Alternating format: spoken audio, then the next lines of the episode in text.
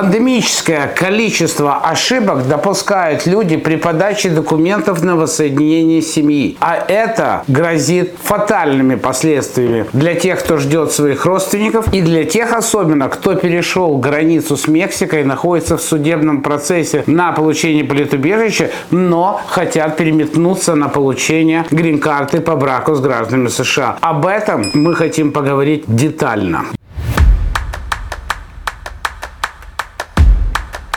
Я Вадим Печерский, миграционный консультант и руководитель паспортно-визового агентства Rush In Documentation Center. Наша компания 29 лет специализируется в семейной иммиграции. Но то, что происходит с начала Нового года, те ошибки, которые допускают люди, которые самостоятельно и даже с помощью специалистов, подающих документы на воссоединение семьи, просто имеют сумасшедшие грандиозные проблемы, сложности, отказ в приеме документов, задержки. И вот об этом мы хотим поговорить. В последние несколько лет поток иммигрантов критически усилился, увеличился. И основное, то, чем мы занимаемся, наша компания, это помощь в подаче документов на воссоединение семей и получение грин-карты по браку. Я неоднократно говорил клиентам и в своих видеообращениях, что первичный отдел, местная служба иммиграции, которая занимается рассмотрением ваших заявок, работает прекрасно, выше всех похвал. Вы подаете туда документы, получаете подтверждение о регистрации ваших документов и через какое-то время без шума, пыли и дополнительных запросов и вопросов получаете одобрение. Но не тут-то было. В последнее время в наши три офиса, которые находятся в Южной Калифорнии, обращается огромное количество людей, которые нанимают нашу компанию на исправление тех ошибок, которые они сделали при подаче, когда уже клюнул жареный петух. В чем это заключается? Во-первых, я хочу обратить ваше внимание, что данное видеообращение и то, о чем мы говорим, касается процесса воссоединения семей, когда другой человек находится за пределами США, иммигрант, который вы вызываете, или когда вы подаете только форму I-130 не в общем пакете документов на изменение статуса. Итак, какая проблема, почему и чем это вызвано? Огромное количество людей переходит границу, приезжает сюда, которые раньше даже не думали, не, не планировали быть в США. Это родственники граждан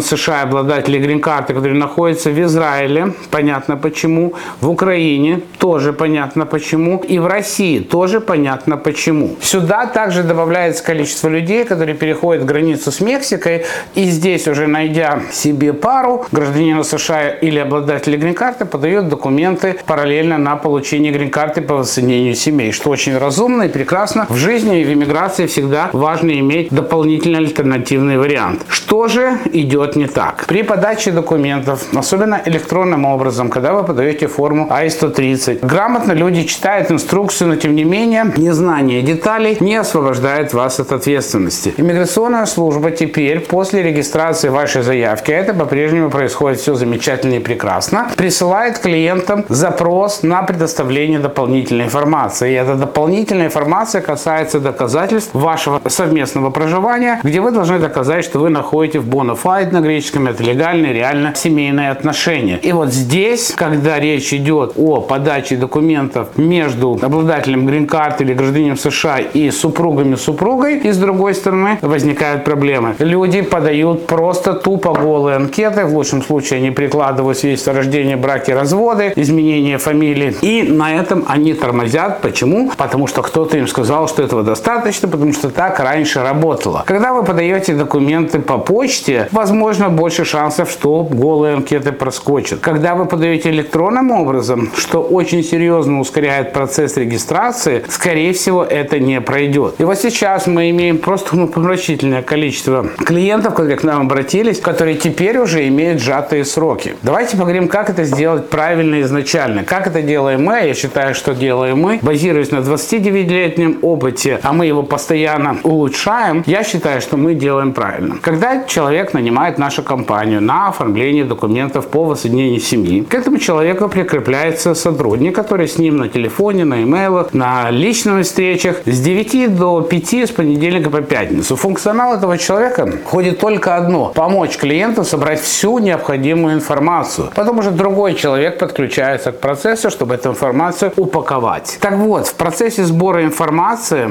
мы собираем не только анкетные данные или там биометрические документы, которые я перечислил, но и за время, которое мы готовим этот кейс, клиент нам приносит документы, подтверждающие их совместное проживание, что живут они вместе, живут они на один карман, вместе путешествуют, вместе проводят досуг и все так далее, так далее, так далее, что идет в копилку доказательной базы. Конечно, в предыдущих видео вы могли слышать, что я говорю, что мы используем другой алгоритм, что при подаче документов на получение грин-карты по браку, когда мы это подаем в пакете, мы обычно не прикладываем документы, доказывающие брак, поскольку это ведет к определенным сложностям, каким можете посмотреть это видео, и там это будет сказано. Тем не менее, ситуация меняется, меняются правила, меняется инструкция, все меняется. Поэтому те, кто в теме, те знают, что на сегодняшний день при подаче формы I-130 необходимо прикладывать доказательную базу. Что делать, если она у вас неубедительная, жиденькая? Мы, когда мы подаем документы, где люди, скажем, там месяц или два или две недели находятся в браке, мы стараемся, чтобы за время оформления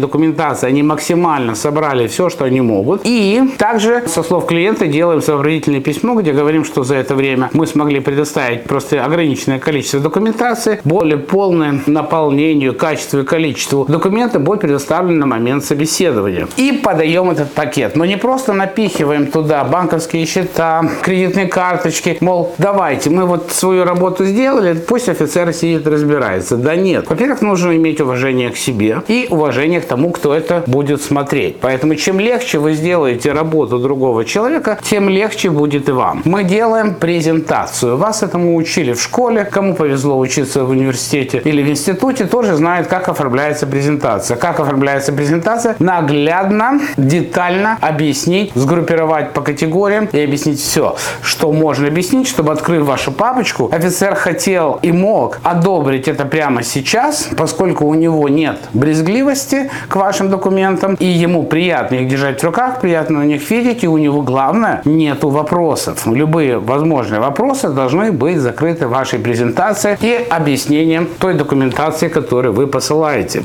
Что же происходит? Когда документы приходят туда без наполнения доказательной базы, иммиграционная служба на сегодняшний день их регистрирует, но через какое-то время к вам прилетает нежданчик, а для нас это совершенно естественная вещь, запрос на дополнительную информацию, вам дается какое-то лимитированное время на подготовку ответ. В чем проблема в данном случае? И чем это чревато? Во-первых, вы могли это сделать сразу, у вас был вагон времени, в некоторых случаях вы могли подать позже и собрать все и сделать. Теперь вам дают лимитированное время, в которое вы должны уложиться, если вы к этому процессу даже не приступали. Сегодня, будьте уверены, вы действительно соберете за 30 или даже 60 дней достаточно хлипкую и неубедительную базу доказательств. Номер два. Даже после того, что вы отправите эти документы в иммиграционную службу по нашей практике, вы на 90 дней затянете свой процесс. Чем это чревато процессуально и психологически? Процессуально это чревато, потому что многие сегодня, кто перешел границу с Мексикой,